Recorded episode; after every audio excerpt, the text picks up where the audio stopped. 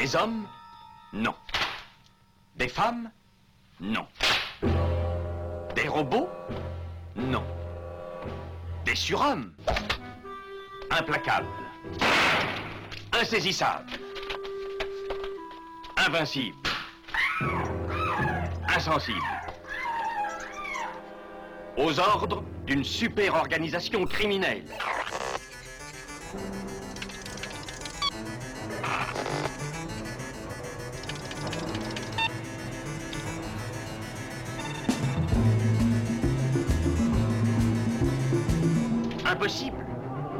Rien n'est impossible pour... Culture prohibée. Bienvenue pour ce nouvel épisode de Culture Prohibée.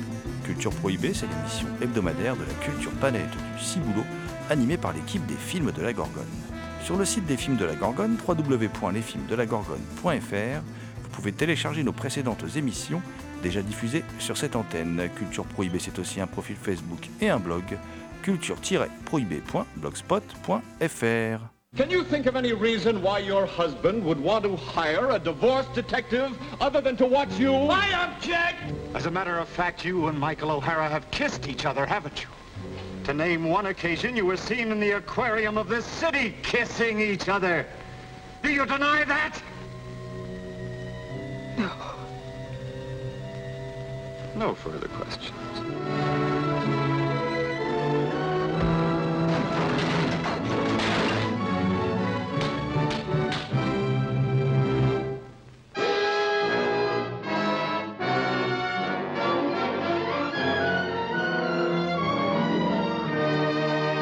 Au sommaire aujourd'hui, une émission entièrement consacrée aux dernières sorties Blu-ray et DVD de nos éditeurs préférés avec chez Studio Canal les premiers titres de la collection Make My Day, la collection de Jean-Baptiste Toré.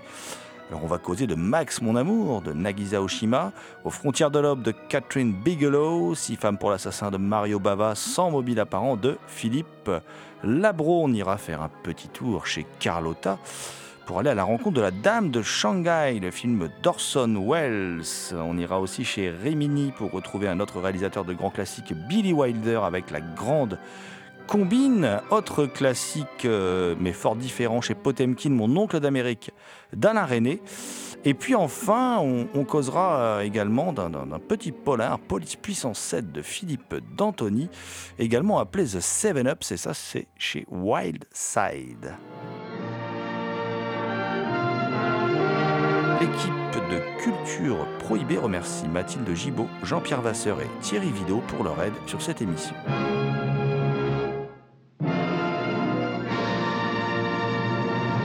Avec moi dans ce studio pour causer Blu-ray et DVD, je suis accompagné d'un d'un homme mystère dont le vrai nom est John Ferret. Il s'est évadé de l'échoppe fièrement indépendante nommée la Librairie des Signes. Hein. Pour en savoir plus, allez sur librairiedessignes.com. Hi John. Salut GG, salut Thomas et bonjour à toutes et à tous. Également à nos côtés dans ce studio, celui que l'on surnomme le loup-garou Picard, qui chaque nuit de pleine lune rédige de sanglantes critiques pour le compte de Vidéotopsie, vidéotopsie.blogspot.fr et Culture au point, culture au point, je veux bien sûr parler de Thomas Roland. Salut l'ami Thomas. Salut GG, salut John et bien évidemment bonjour à toutes. Nous ouvrons les hostilités avec un, coffret ultra collector, le nouveau coffret ultra collector de, chez Carlotta, qui est cette fois-ci euh, consacré à un étrange film hein, qui mélange un peu film noir, film d'aventure de Dorson Welles qui s'appelle La Dame de Shanghai. Et c'est un film qui est accompagné d'un texte passionnant euh, de Franck Lafont. Hein. Le, livre qui accompagne est énorme, hein, euh, qui euh, nous conte la petite et, la grande histoire de ce film d'Orson Welles. Et puis également au programme de, ce superbe livre, un entretien avec Dominique Antoine, qui a produit The Other Side of the Wind. Un autre avec le directeur de la photo Darius Konji, qui est fasciné par la, beauté du film. Un retour sur le rôle de William Castle, producteur de La Dame de Shanghai, hein, qui fut vampirisé par Orson Welles. Et, le tout est accompagné d'un panorama critique du film dans lequel on peut découvrir que le film n'a pas déclenché un enthousiasme formidable à l'époque de, sa sortie. Mais je me tourne tout de suite vers Thomas qui, lui va nous en dire un peu plus sur cette dame de Shanghai. Sur la Dame de Shanghai en, elle-même, je, ne vais peut-être pas en dire tant que ça. Euh, bon, c'est un film noir hein, avec un, personnage euh, un peu mystérieux incarné par, Orson Welles qui tombe sous le charme d'une- jeune femme blonde. Rita Hayworth a les cheveux courts, a les cheveux blonds. Qui, ça a d'ailleurs choqué Harry Cohn, le producteur du film à l'époque. Euh, mais surtout, il y, y a quelque chose autour de la Dame de Shanghai, autour d'Orson Welles. À l'époque de la sortie du film, Orson Welles était suspecté d'avoir tué euh, Elizabeth Short, Elizabeth Short, le fameux Dahlia Noir qui a obsédé James Ellroy pendant de nombreuses années. Et donc, parmi les éléments qui faisaient que Orson Welles était suspecté, à l'époque, Orson Welles, notamment avec Rita Hayworth, il faisait un numéro de magie où découpait une femme en deux, euh, un numéro de, prestidigitation où il découpait une femme en deux dans une boîte, là, comme on peut voir encore euh, de nos jours. Mais surtout, ce qui interpellait les enquêteurs, c'est que euh, dans la scène finale de la Dame de Shanghai, alors qu'ils sont dans la fête foraine, il y en a qui voient des. J'ai pas, pas repéré en revoyant le film. euh, dans, le, décor de la fête, de, la fête foraine, on peut voir des, des- des dessins de femmes découpés en morceaux. Voilà, et c'est l'un des éléments qui ont fait que Orson Welles a été suspecté du meurtre du Dahlia Noir. Voilà une bien étrange anecdote, euh, bon, parmi d'autres, hein, puisque effectivement le, thème de la femme découpée, euh, de la multiplication des images, euh, de la schizophrénie, de la folie, est traité aussi à travers une mise en scène. Je pense à la scène des miroirs, par exemple, qui est culte. hein. Bah, c'est- dans cette séquence-là où qui fait qu'il y, a- des éléments qui font qu'on on a suspecté Orson Welles. Eh bien, nous n'en saurons pas plus, euh, puisqu'Orson Welles euh, n'est plus de ce monde. hein. Après avoir provoqué l'in- l'invasion des extraterrestres sur Terre, hein, avec la guerre des mondes qu'il avait fait connaître à la radio, eh bien, grâce à toi, Thomas, j'apprends qu'il a aussi été suspecté d'un des meurtres les plus célèbres de, l'histoire du, crime aux USA, euh, et qui a donné lieu, donc, eh bien, un film euh, sur lequel je suis très mitigé d'ailleurs euh, d'après le bouquin d'Elroy, Le Dahlia Noir, un film de Brian De Palma qui m'avait laissé un peu sur ma faim. Euh, ce qui m'a moins laissé sur ma faim, c'est euh, le comment dire le nouveau Billy Wilder hein, qui est qui est là édité par euh, Rimini, qui a la grande combine, qui est un film de 66 avec ben, Jack Lemmon, Walter Matthau, qui sont des, acteurs un peu fétiches de, Billy Wilder, dans lequel un, caméraman sportif qui s'appelle Harry hein, euh, est renversé par un, par un gros balèze d'une équipe de, de- foot durant, durant un match, durant un match euh, qu'il filmait. Et euh, il ne subit aucune séquelle, mais il accepte toutefois, sous l'influence de son beau-frère, de jouer les malades imaginaires pour soutirer aux assureurs une considérable somme d'argent, euh, voilà, qui n'est pas sans rappeler un, autre film d'ailleurs de, de Billy Wilder, beaucoup plus grave, celui-là, Assurance sur la mort. Euh, devant les, les scrupules éprouvés par Harry, hein, donc le, héros, euh, son beau-frère décide de faire appel à l'ex-femme d'Harry, dont il connaît la vénalité. Alors on se dit, mais qu'est-ce que c'est que c'est- cette enfilade de clichés, euh, rien qu'au au résumé du, film Et effectivement, c'est un film de Billy Wilder qui a mauvaise réputation, hein, dont le vrai titre est The Fortune Cookie, et qui, est, qui vient juste après, en fait, Kiss Me Stupid, dont je vous avais parlé dans une précédente émission, Embrasse-moi idiot, et qui avait été victime de la censure. Euh, Je vous en avais un peu parlé avec cette scène avec Kim Novak et le, comment dire, le, le cache-nombril. euh, Je vous avais un peu expliqué tout ça dans une précédente émission. Et en fait, Wilder bah, décide de se payer les ligues de vertu, de se payer le comité de censure. Et donc, euh, pour en fait stigmatiser la, bonne morale, l'hypocrisie américaine, il fait un, scénario hyper stéréotypé et il pousse la, caricature euh, au maximum, allant jusqu'à construire son film en 16 parties, des fois que le, le, le- le- comment dire, le spectateur puisse pas comprendre, comme ça il lui explique bien tout en détail. Euh, et le film devient une étrange mécanique, en fait, une sorte de, travail d'orfèvre en matière d'horlogerie. C'est très déroutant de voir Wilder, pardon, cinéaste subtil, euh, qui se part là de gros sabots, qui se chausse de gros sabots. Le film est réellement une sorte de suite, hein, Embrasse-moi idiot, hein, tant la trivialité euh, chère à Wilder, hein, qu'on retrouve dans, beaucoup de ses comédies, est ici érigée en truisme, même en dogme, on peut dire. hein. Et le, final est une telle lapalissade que le public ne peut y croire, d'ailleurs. hein. Il, pousse le, le curseur jusque-là.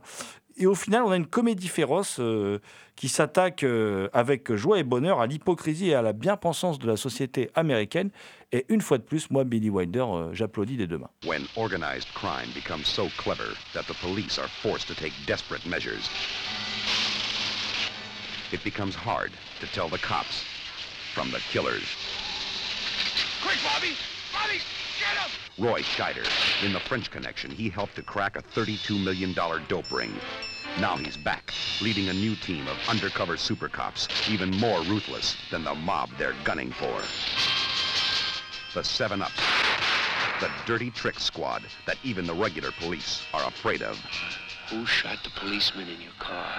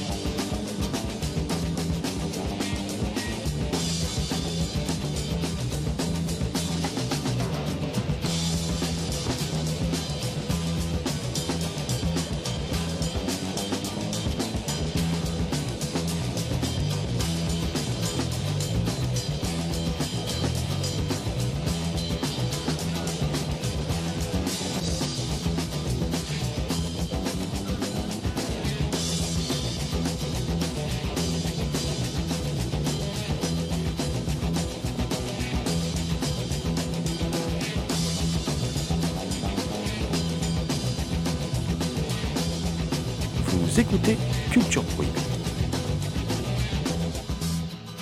Thomas, je, je connais ton amour pour, pour Friedkin, hein, et je sais que tu aimes beaucoup French Connection, et il y a un film qui est connexe à l'univers de French Connection, qui est beaucoup moins connu, et qui vient de sortir chez Whiteside. Tu vas nous en dire plus tout de suite. The, The Seven Ups de Philippe D'Antoni. Dans- Philippe D'Antoni, on le connaît surtout évi- évidemment pour French Connection et Bullitt. C'était un producteur qui a donc euh, produit euh, Bullitt et French Connection, mais aussi euh, produit beaucoup plus pour la télévision, des documentaires euh, sur Sophia Loren, Melina Mercouri, Elizabeth Taylor, mais aussi des téléfilms policiers comme The, Connection de Tom Grise, qui est malheureusement difficile à, voir de nos jours. Et donc, Philippe D'Antoni, après les succès de Bullitt et French Connection, il décide de passer à la réalisation. Il signe donc ce Seven Ups en 1973, qui sera son unique réalisation. En France, le film est, connu sous le titre Police Puissance 7. Moi, je me souviens, je l'avais vu. Euh, il était passé sur FR3 un, un lundi soir. Et depuis le film, on n'en a plus entendu parler euh, nulle part. Et euh, donc, Wildside l'exhume de l'oubli pour une, très belle édition euh, DVD assortie d'un livre euh, sur Philippe d'Antoni par Philippe Garnier. Philippe d'Antoni qui nous a quittés en, avril dernier, juste avant la finalisation de, cette édition et du livre qui l'accompagne.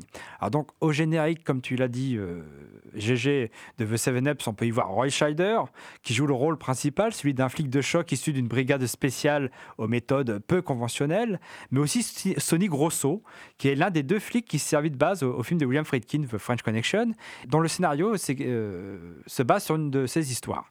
Alors pour autant, The Seven Ups n'est pas une suite de French Connection et Roy Scheider ne prend pas le, le rôle de Buddy, Ro- euh, de Buddy Russo, comme certains ont pu l'écrire à droite à gauche. Donc il, il s'agit bien d'un autre personnage. Alors aujourd'hui, euh, on vend The Seven Ups comme un grand film, un peu l'égal de The French Connection.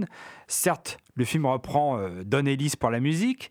La direction de la photographie de Urs Führer euh, s'inscrit dans la continuité de celle d'Owen Roisman en filmant un New York urbain, sale et gris, mais il ne s'élève jamais au même niveau que celui de William Friedkin. Le scénario est un peu confus et s'avère euh, donc un peu difficile à résumer. Bon, pour faire simple, on va dire que l'équipe menée par le personnage de Roy Scheider surveille des mafieux qui eux-mêmes se font raqueter par des petits truands. Euh, le film se veut âpre, mais manque singulièrement de rythme, selon moi. Le découpage manque de punch, de même que le filmage. Alors, beaucoup saluent la, poursuite en voiture, le morceau de bravoure du film, et bien sûr la comparent à celle de The French Connection. Mais pour autant, cette longue séquence, euh, pour moi, elle n'apporte rien au récit ou même au personnage de Roy Scheider. Euh, techniquement, le réalisateur enchaîne les plans fixes, euh, les panoramiques et parfois quelques travelling, mais a bien du mal à donner du, dynamisme à cette séquence qui aurait dû être le climax du film. Alors surtout, cela manque de fièvre, car il manque un élément essentiel à cette poursuite, la motivation et la détermination du personnage. Tout le contraire du personnage de Popeye Doyle dans The French Connection. Parce que la poursuite de The French Connection, elle fait partie de la psychologie du personnage, de son obsession, elle traduit son obsession. Mais bon, pour autant, The Seven Ups, on ne va pas dire que ce soit un mauvais film, c'est un, un petit film policier euh, plutôt sympathique, mais euh, pas le, pas le chef-d'œuvre tel qu'il est survendu euh, aujourd'hui. Je ne sais pas si on peut qualifier de chef-d'œuvre le film là dont, je vais vous parler, mais en tout cas, on peut qualifier ce film de film singulier, de film autre. Euh, ce film, c'est Mon oncle d'Amérique. C'est un film de 1980 d'Alain René avec Gérard Depardieu, avec Nicole Garcia. Enfin, une très belle, très belle distribution. Et euh, c'est un film dans lequel le professeur Laborie, le vrai professeur Laborie, hein, donne un cours sur le fonctionnement du cerveau et ses conséquences sur le comportement. Et donc en parallèle, nous sont montrés euh, trois personnages que tout sépare euh, dans leur quotidien. Parfois ils se croisent. euh, enfin voilà, on, a là leur vie qui nous est détaillée. Janine, Jean et René. Euh, il y en a. Enfin Janine, c'est la fille d'un militant communiste qui est comédienne. Elle devient la maîtresse de Jean, qui est un haut fonctionnaire, déjà marié évidemment, et René est fils de paysan breton, et il a choisi de travailler dans l'industrie, et a peu à peu gravi les échelons. Enfin, c'est ces trois personnages qu'on nous présente. Et ce qui est assez fascinant avec ce film, moi si ce film m'a- tant marqué, euh, c'est que c'est un film visuellement absolument incroyable. Voilà, c'est un film, quand on l'a vu, comme souvent chez René, parfois au détriment d'ailleurs de l'intrigue ou de l'affect euh, ou de l'empathie envers ses personnages, il y a euh, souvent chez René une grande maîtrise technique, esthétique. Et là, l'idée de René, c'est quand même un truc assez fou, c'est-à-dire que c'est traduire en images le travail du professeur Laborie. Voilà, et qui c'est quand même des concepts anthropologiques, donc c'est pas évident de, mettre ça en image. Et dès le début, il y a une superbe intro avec un cœur factice rougeoyant qui bat sur fond noir, un cœur battant comme ça qui va irriguer tout le film. Et entre les, images de, ce cœur, on, découvre euh, petit à petit les, les- les personnages. Et il y a une mise en parallèle qui est faite immédiatement entre les concepts de Laborie et chaque personnage qui est introduit de, cette manière-là. Euh, alors le film est assez étonnant hein, parce que c'est c'est Laborie qui a élaboré des thèses justement autour à la fois du cerveau reptilien, du cerveau limbique et du néocortex. Et donc euh, René choisit de mettre ça en scène en utilisant beaucoup le procédé de la voix off, par exemple. hein. Euh, et les voix off donc s'entremêlent. hein. Il y a même celle du professeur Laborie lui-même sur des images d'animaux et de, de laboratoire. Et euh, il fait aussi quelque chose de très intéressant, euh, Alain René, c'est qu'il fait un parallèle entre les théories scientifiques donc du professeur Laborie et la lutte des classes à travers donc euh, cette intrigue euh, qui, est, très prenante en plus, c'est ça qui est étonnant, entre euh, ben, qui confronte à la fois les, trois grands types de, travailleurs de la comment dire, enfin pas de travailleurs, les trois grands types de personnages qui constituaient un peu la, France d'après-guerre, c'est-à-dire qu'on va avoir le paysan, l'ouvrier, là, on a la personnifié à travers la, fille de militants communistes, et le bourgeois, le vrai bourgeois, et donc euh, qui est le haut fonctionnaire, euh, voilà, qui sort des grandes écoles. Et on a ces trois milieux sociaux donc, qui sont confrontés euh, dans le film. Et le film est vraiment singulier, hein, euh, il est à la limite du fantastique, c'est vraiment un film assez étrange. Et c'est un film en fait qui a un côté ludique. C'est ça qui est assez, euh, il est assez fascinant à regarder. Et moi, c'était la deuxième fois que je le voyais, donc ça marche toujours. Je l'avais vu il y a très longtemps. D'ailleurs, je, fais un petit coucou à Christophe Cosins qui me l'avait fait découvrir euh, ce film. Et c'est un film donc qui qui, explore les, les mécanismes du cerveau selon la Bory avec des mécanismes de mise en scène. C'est assez fascinant. Euh, c'est un film très accessible, hein, contrairement à tout ce que je viens de vous dire qui peut paraître très étrange. C'est d'ailleurs le film de, de René, un de ceux qui a le mieux marché en France. Il a fait 1,3 million d'entrées. Euh, il a eu plein de prix, hein, euh, dont le, prix spécial au Festival de Cannes. Il a été nominé à l'Oscar pour son scénario. Donc voilà, pour moi, c'est un film à revoir absolument. C'est, c'est une œuvre unique. Vous ne verrez aucun autre film qui ressemble à ce film d'Alain René, qui est plus qu'une curiosité, qui est vraiment une œuvre de cinéma à part.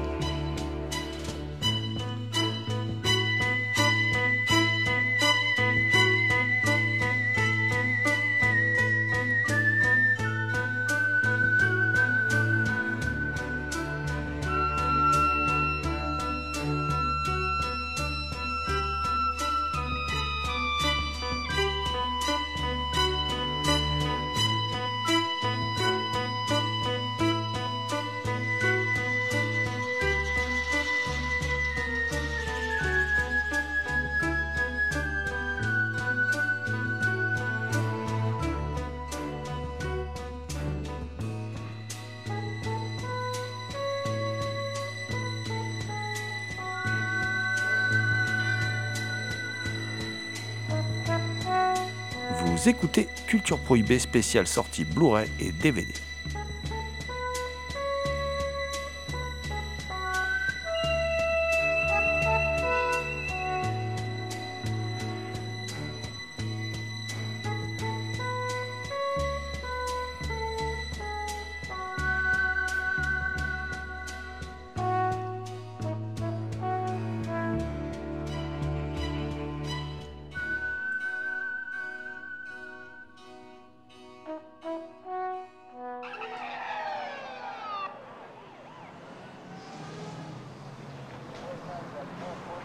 Go ahead.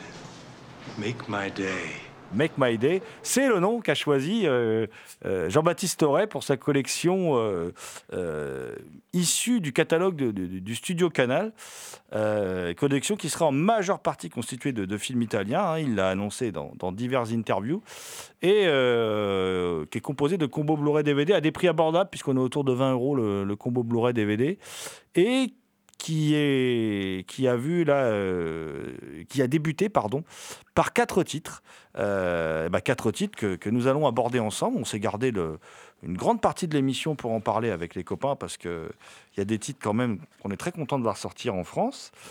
Euh, il y a Max Mon Amour de Nagisa Oshima, Aux frontières de l'aube de Catherine Bigelow, Six femmes pour l'assassin de Mario Bava, que l'on aime beaucoup, ça vous le savez, et puis Sans mobile apparent de Philippe Labro, que l'on était nombreux à vouloir euh, voir, hein, euh, ce film de Philippe Labro. Et on va donc bah, parler de, cette première salve. Alors, je vais peut-être faire rapidement sur Max Mon Amour. Moi, j'adore Nagisa Oshima. Je vous ai très souvent parlé de Nagisa Oshima dans l'émission, hein, l'auteur des, des Contes cruels de la jeunesse, qui est un, réalisateur fascinant, passionnant. Ce qui est plus connu, ça va être son, son Empire d'essence, voilà, qui est, un grand film. Hein. Euh, et Max, mon amour, c'est un film un peu étrange avec Charlotte Rampling, qui est amoureuse d'un chimpanzé. Euh, euh, c'est une sorte de vaudeville. Euh, c'est un film, en fait, euh, où, moi, Thomas, je peut-être bien le contraire de moi, je ne sais pas. En tout cas, moi, je ne sais pas où Nagisa Oshima veut m'emmener. Et je trouve le film assez faiblard. Je ne vois pas trop ce qu'il fait dans cette première salve, d'ailleurs. Je, trouve que c'est un film loupé de Nagisa Oshima. Je, je, trouve aussi, moi aussi, je me demande ce qu'il fait dans cette première salve. Euh, je trouve que Sherlock Rampling, elle est mauvaise. Euh, je trouve que la mise en scène, elle est effectivement feignante. On dirait, on dirait un téléfilm. Ça ressemble...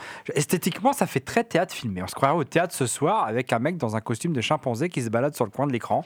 Euh, mais bon, moi, je retiens quand même une séquence du, film. Une séquence où, avec Sabine Hautepin qui joue une prostituée. On la voit presque nue avec un beau chapeau noir sur, sur la tête. C'est le seul moment où il y a un petit peu de cinéma dans le film, mais sinon le reste, euh, moi non plus, je ne vois pas où il veut en venir, je ne vois pas de quoi parle le film. Mais rassurez-vous, chers auditrices et auditeurs, euh, c'est euh, le, le, seul film de cette salve qui nous a déçus, parce que pour ce qui est du reste, nous sommes, nous sommes bien servis. Autre film sur lequel, moi je reviendrai moins longuement, mais je sais que Thomas, c'est un film qui te tient à cœur, le film de Catherine Bigelow, Aux frontières de l'aube, qui est vraiment un excellent euh, western avec des vampires, on va dire ça comme ça, quoi. On peut dire ça comme ça, oui, effectivement, aux frontières de l'aube.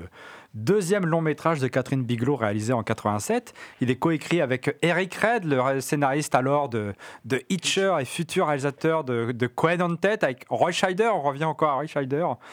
Donc, euh, euh, donc c'est effectivement un film de vampire qui s'inscrit un peu euh, entre un gothique texan et puis euh, le film de le, western et aussi le road movie. Donc ça mélange un petit peu tout ça. Alors c'est l'histoire de, de, Caleb, de Caleb parce que qui un soir rencontre une, une jeune femme, une blonde qui lui plaît bien. Et bon. Seulement, euh, Caleb, il tombe sur May, elle s'appelle May, la jeune femme, mais euh, il, a, il, bien de la chance parce que May, elle aime bien sucer, mais, elle aime bien sucer le sang. Euh, donc, par conséquent, Caleb voit le jour poindre non pas avec une gueule de bois carabinée, mais avec une certaine allergie au soleil. Et, voilà le bouseux texan embarqué dans une aventure qui ne se serait bien passée. Euh, les copains de May l'embarquent avec eux dans leur, fourgon customisé afin que le soleil ne passe à travers le, le pare-brise. Il va ainsi faire la connaissance d'une bande de marginaux qui sillonnent les routes à la recherche de sang toujours plus frais. Catherine Bigelow, comme, souvent, elle, elle aime s'attacher euh, bah, aux laissés pour compte, aux marginaux. Euh, elle les décrit comme une communauté, comme faisant partie du mythe des États-Unis, parce que aux, frontières de l'aube, c'est un film sur le, sur le mythe américain, quelque part. C'est un peu l'envers du décor du, de l'American Way of Life. Elle décrit un où les scènes fantastiques et gore font partie du quotidien, un peu comme chez Stephen King, quelque part, hein, euh, et, qui se mêle à de pures scènes issues de western. Il y a, euh, y a un moment. Euh, une attaque euh, dans un bar qui est quand même assez hallucinante, euh, qui est assez gore. Et aussi, il y a un hôtel qui est pris d'assaut par les flics. Donc euh, on est vraiment dans un mélange des genres assez hallucinant. Alors le film, il a aussi quelques défauts. On voit que c'est un petit film à petit budget, mais Catherine Bigelow réussit quand même à, installer euh, une ambiance, une, une patte, quelque chose. Et le film possède un peu ce, ce charme des années, euh, ce, ch ce, charme des productions un peu fauchées des années 80, avec, où on proposait, où le cinéma quand même américain proposait quelque chose, aussi quelque, quelque chose de nouveau, même si on aime à dire que les années 80, c'est ce qu'il y a de pire dans le cinéma américain. Moi, je suis absolument pas d'accord. Pour moi, c'est les années 90, mais bon. 1971. Le cinéma français sous influence américaine. Prévenez la police, dites-leur de boucler tout le quartier. Sûrement affaire à un fou. Je vous jure que si je le retrouve, je le raterai pas. Jean-Louis Trintignant, Des avis de recherche ont été lancés. Dominique Sanda. Parlez-vous? L'enquête commence, monsieur.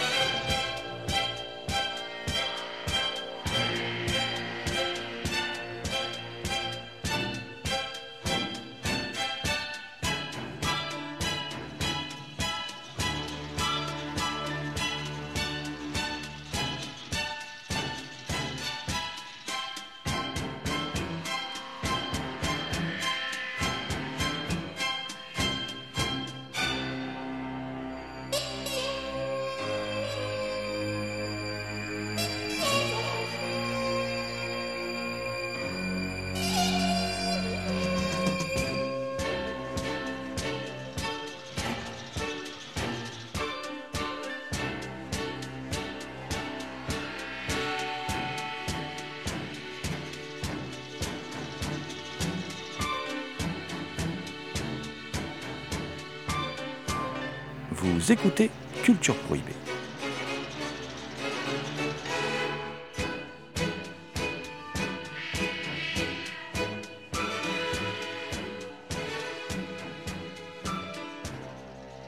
Les deux gros morceaux de cette première salve, hein, si j'ose m'exprimer ainsi, l'image n'est peut-être pas euh, la plus élégante, mais c'est euh, euh, le film de Philippe Labro, hein, Sans mobile apparent, et euh, le Six femmes pour l'assassin de Mario Bava, qui sort enfin dans une édition française. Alors, euh, Sans mobile apparent, c'est un peu la, quintessence hein, de ce polar français des, années 70, avec euh, ben, un tueur qui tue à distance, hein, comme ça, il a, un fusil à longue portée, et il tire une balle dans la tête de plusieurs personnes, mais on ne sait pas pourquoi, voilà. Ce sont quand même globalement des gens de la haute, hein, euh, ça se passe euh, à Nice, et c'est euh, dans le Nice un peu huppé. Et puis, et puis, il y a une sorte de flic comme ça, un peu, un peu étrange, qui est joué par un Jean-Louis Trintignant très inspiré, comme, comme, comme il peut. Comme il peut l'être, voilà, euh, totalement obsédé par le fait de se laver les mains, par exemple. Alors, il se lave pas les mains qu'un peu, hein, c'est-à-dire que à peu près tous les cinq minutes dans le film, il fait couler un, un lavabo plein, il remplit un lavabo euh, et il se lave les mains, il se frotte les mains jusqu'à temps bientôt qu'il n'y ait plus un poil dans les, sur le dessus des doigts. C'est assez impressionnant. Et Il a un peu d'étoque, ouais. Ouais, il a des tocs, c'est un, c'est un personnage un peu, voilà, un peu étrange. Et euh, il, il va euh, traquer comme ça, il, va réussir à dénouer, bien sûr, le, fil de cette intrigue qu'on ne va pas, qu'on ne va pas vous révéler, euh, qui navigue comme ça un peu en eau trouble. Et euh, c'est un film, moi, que j'ai trouvé. Alors, certains dans les pays anglo-saxons le classent dans le giallo. Euh, moi, je trouve que c'est tiré par les cheveux de le classer dans le, dans le giallo. Euh, par contre, il y a des éléments, effectivement. Alors, on a un tueur avec un fusil, euh, mais qui porte des gants de cuir noir. Bon, voilà. Il y a une esthétique euh, qui est euh, une esthétique plutôt propre aux années 70 qu'au giallo, hein, à mon sens en tout cas. hein. Et c'est vraiment comme ça d'ailleurs qu'on filmait les polars français, et surtout aussi dans les années 70. Il y a effectivement ce côté coproduction avec l'Italie qu'on retrouve euh, avec la magnifique Laura Antonelli, hein, qui, est- qui est un personnage important d'ailleurs dans, dans- dans le film. J'en dirai pas plus, c'est pas l'actrice qu'on voit le plus, mais c'est un personnage important. Et le, film, pour moi, euh, est l'occasion de savourer un grand numéro de, Trintignant, hein, et puis de, de- voir ce qu'était ce, polar français des, des- années 70, c'est-à-dire un, un polar un peu sous influence américaine et, et en- même temps tellement européen et tellement euh, propre à son époque. Euh, on réussit là quand même à faire un, film assez stylisé, assez prenant, euh, avec entre autres au casting par exemple Sacha Distel, truc assez improbable comme ça, il y a des, des trucs assez improbables, mais tout passe très bien. Et euh, évidemment, en même temps, bon, on peut regretter que euh, le, comment dire, la, peinture de la bourgeoisie soit pas plus approfondie, qu'il n'y ait, pas la, la, la- comment dire, la virulence d'un chabrol, par exemple. Mais en même temps, est-ce qu'on aurait eu cette esthétique? Je ne sais pas. Donc voilà, en tout cas, je trouve que, que le film est intéressant. Pas génial, pas extraordinaire, mais très intéressant. Et, et franchement, euh, c'est pour ce genre de film qu'existe ce genre de collection. Voilà, pour nous faire découvrir des films pareils. Mais euh, est-ce que ça se rapproche alors de l'Alpaguer ou euh, de l'Héritier Du même Philippe Labro? Oui. On Oui, dire, ouais. on retrouve des choses de, dans, dans le film que, qu'on voit dans l'Alpaguer. Notamment, il y a. Alors, je ne sais pas s'il y a une distance ou de l'ironie, je ne sais pas ce que tu en penses, GG, mais je trouve qu'il y a une fascination pour, pour le virilisme quelque part, qu'on retrouve dans l'Alpaguer. que- L'Alpaguer qui est un film très ambigu, je trouve, qui- que je trouve euh, qui est un film quelque part où les, où il y a que des hommes. Je trouve qu'il y a un, sous-texte homosexuel. Alors je ne sais pas si c'est conscient ou pas, mais il y a, euh, une, forme de fascination pour le virilisme. Je pense notamment à un plan. Il y a un personnage qui dit euh, dans la séquence précédente Alors soyez très doux avec ma femme, etc. Et le plan suivant, on voit euh, euh, Jean-Louis Trintignant avec deux de ses sbires, euh, deux de ses, deux de ses co-officiers, en train de marcher euh, très euh, euh, pour aller chercher cette jeune femme qu'ils doivent protéger. Donc là, il y a ce plan, je trouve très viriliste, très, très fasciné par, par ce qu'il filme, par cette façon qu'ont les hommes de, de, de- s'affirmer en, marchant comme ça, comme si rien n'allait pouvoir les arrêter. Alors je ne sais pas s'il y a de l'ironie là-dedans, puis aussi le personnage de Jean-Louis Trintignant, dès le départ, euh, dans le prologue, euh, il sort son flingue comme ça, il dégaine son flingue, on ne sait pas pourquoi, euh, comme s'il voulait épater sa copine qui est là, avec qui visiblement ça se passe pas très bien. Alors on se demande s'il n'est pas impuissant hein, quelque part. hein. Je me demande s'il n'y a pas quelque chose comme ça. Et euh, il y a- euh, oui, moi j'y vois quelque chose comme ça dans le film. Je, pense qu'il y a un sous-texte sexuel qui est évident dans la résolution. Mais je, me demande, je me pose des questions comme ça. Ah, D'ailleurs, sans, trop dévoiler l'intrigue, mais il y a aussi, euh, il y, a, il y a aussi, comment dire, euh, alors tout le monde couche un peu avec tout le monde là-dedans. Enfin bon, c'est un peu, c'est un peu society avant l'heure. hein. C'est-à-dire que entre bourgeois, on, s'est- on s'est tous, on a tous couché avec la femme d'un tel à un moment ou à un autre. hein. Mais il y a aussi une, il y a aussi cette vision, elle est aussi un peu caricaturale. Elle est un peu, on se moque un peu, je pense, à, à- à- à, par exemple ce personnage qui se fait tuer à la piscine.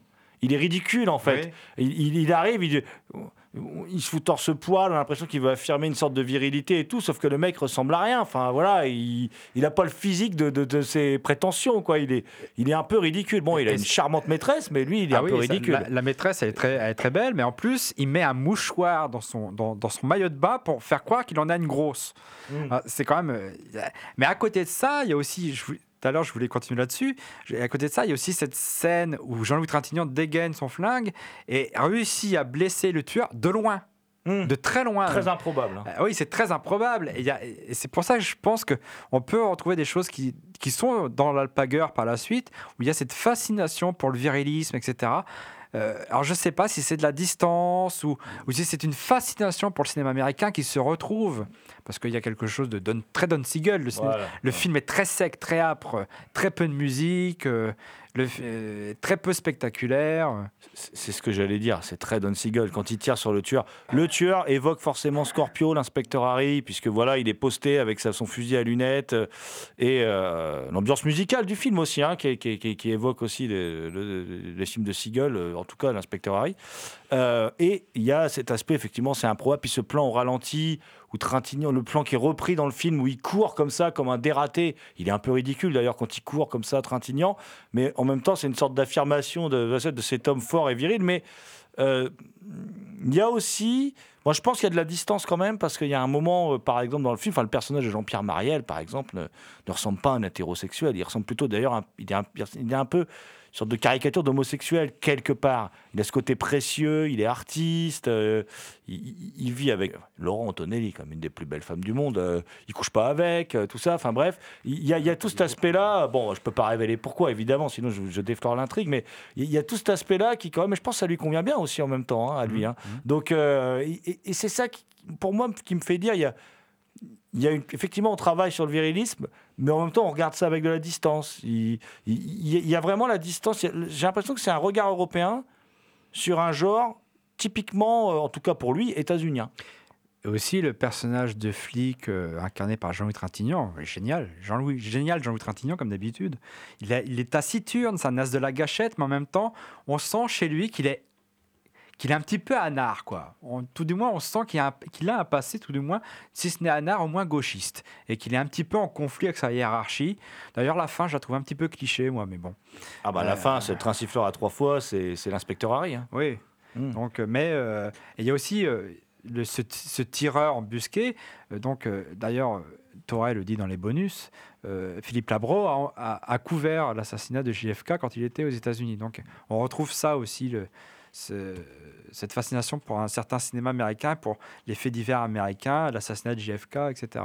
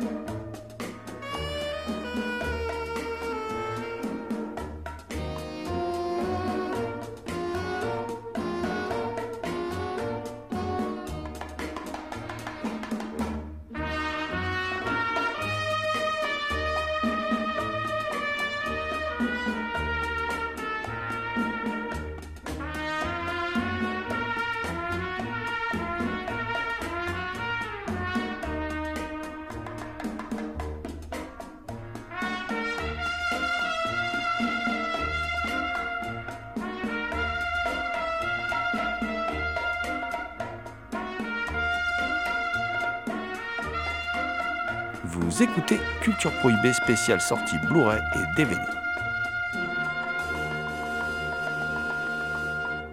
Tu disais au début que le film est classé dans le giallo. Effectivement, ce n'est pas un giallo, mais comme tu dis qu'il y a des éléments du giallo, le tueur ganté, alors qu'il n'a aucune raison d'être ganté, vu qu'il est loin, il pense ne pas être, euh, ne pas être euh, chopé, et pris, etc.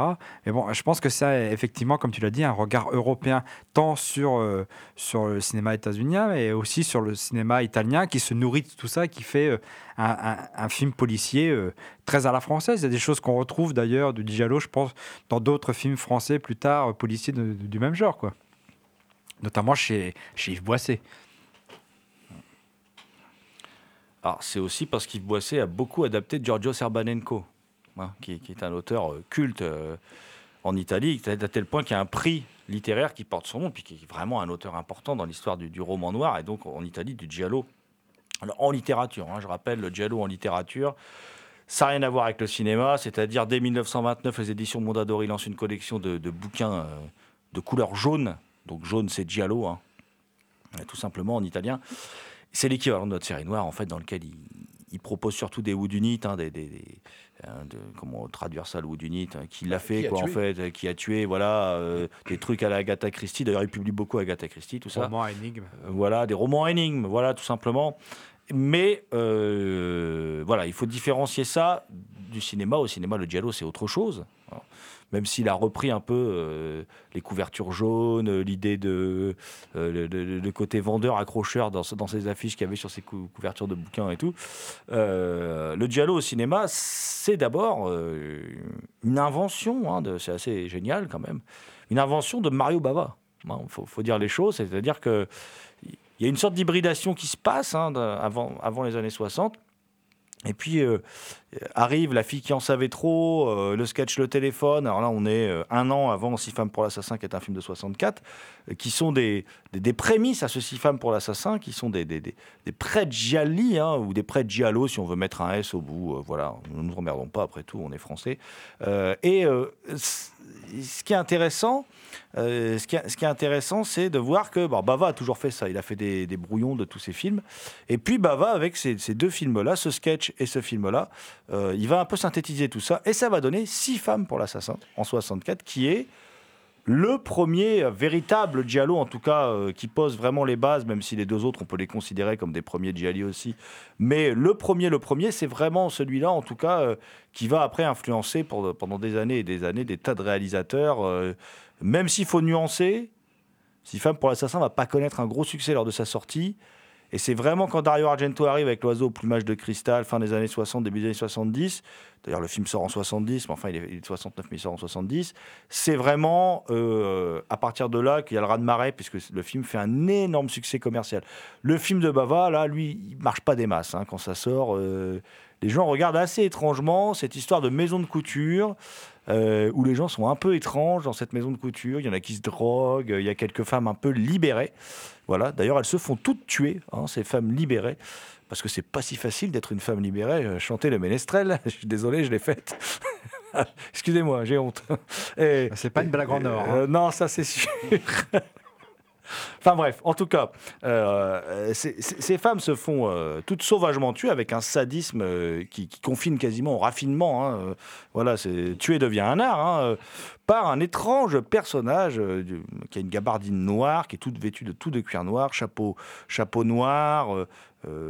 il, tue, avec des armes un peu étranges et surtout il a un enfin, il n'a pas un masque, il est recouvert d'un bas blanc qui, qui- qui lui donne un aspect très étrange, un, un visage très étrange. Très fantomatique. Ouais, très fantomatique et qui marque les esprits. Et euh, à partir de là, à partir d'un film qui n'a aucune intrigue quasiment, enfin, et pourtant on reste fasciné. Et pourquoi on reste fasciné par ce film? Parce qu'en fait, c'est un film sur le beau. C'est pour ça qu'il se passe dans une, dans une maison de couture, hein, euh, euh, cette mais- la maison Christian, hein, voilà. Et c'est un film sur le beau, mais c'est un film sur le beau où on sait que dans ce film, il y a quelque chose qui cloche. Parce que par exemple, la maison Christian, dès le début, on voit la pancarte de la maison Christian et elle n'arrête pas de se décrocher. Tout le temps. Voilà. Il y a quelque chose qui cloche dans cette maison. On ne sait pas quoi et on va le découvrir. Il y a un tueur qui rôde. Mais qui est ce tueur? Après, on est dans le Wood Unit classique. Les flics sont nuls. Les, les, enfin, voilà, voilà, les personnages sont tous des suspects potentiels. Voilà. Mais ce qui va nous intéresser, nous, spectateurs, c'est le prochain meurtre jusqu'à quel paroxysme va aller Mario Bava? Qu'est-ce qu'il va nous inventer en termes de mise en scène, en termes de beauté plastique? Parce que c'est un film d'une beauté sidérante. Mais oui, tout à fait. Beauté sidérante. Bon, après, il faut quand même bien remarquer que Bava, avant même d'avoir fait tout ça, était un, directeur de la photo très recherché, puisque euh, beaucoup de productions américaines venaient tourner en Italie. Et euh, son talent euh, pour tout ce qui était photographie, tout ça, était très recherché par tous, les grands réalisateurs américains qui venaient tourner en Italie. Et après, c'est quand même un mec qui a réussi à faire un genre cinématographique au sein même du cinéma.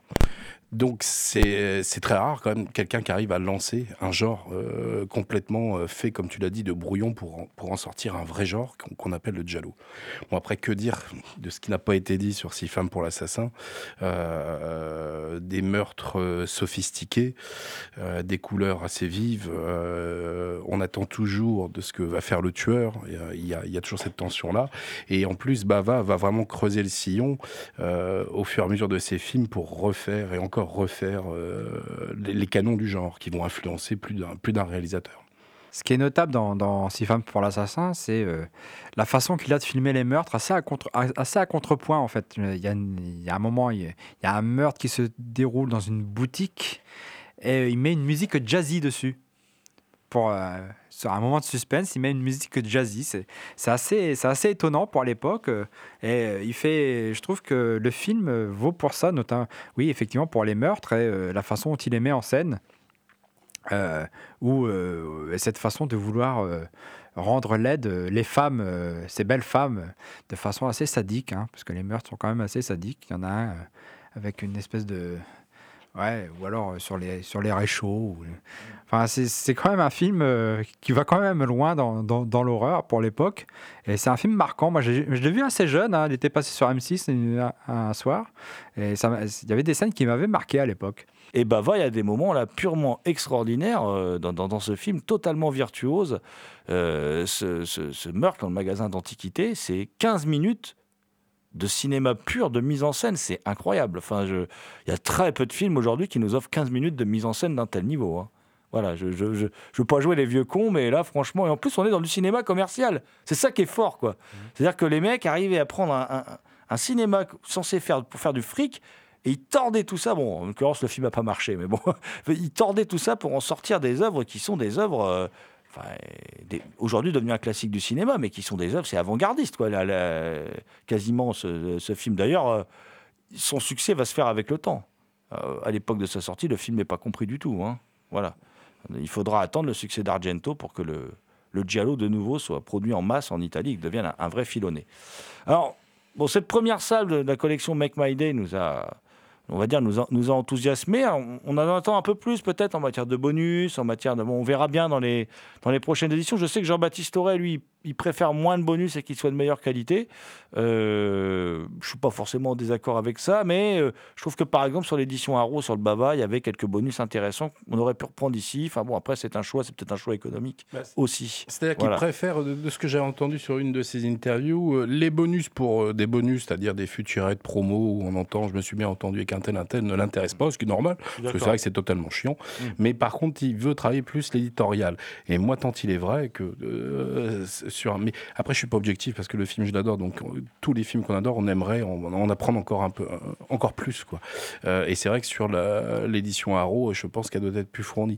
Mais comme tu l'as si bien dit, ne boudons pas notre plaisir. On l'a enfin en Blu-ray. Ça y est, on va pouvoir le, le revoir le revoir.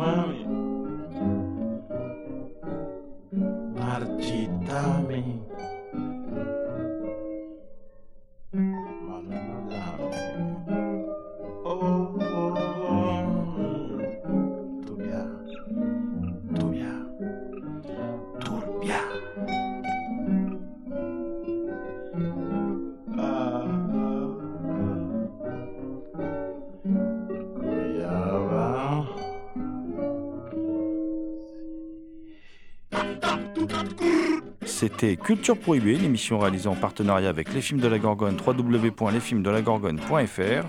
Toutes les réponses à vos questions sont sur le profil Facebook et le blog de l'émission, culture-prohibée.blogspot.fr. Culture Prohibée était une émission préparée et animée par votre serviteur Jérôme Potier, dit la Gorgone, assisté pour la programmation musicale d'Alexis, dit Admiral Lee, une émission animée avec John Ferret, dit L'Homme Mystère, Thomas Roland, dit Le Loup-Garou Picard, and the last but not the least, je veux bien sûr parler de Léo Magnin à la technique. Salut les gens, à la prochaine.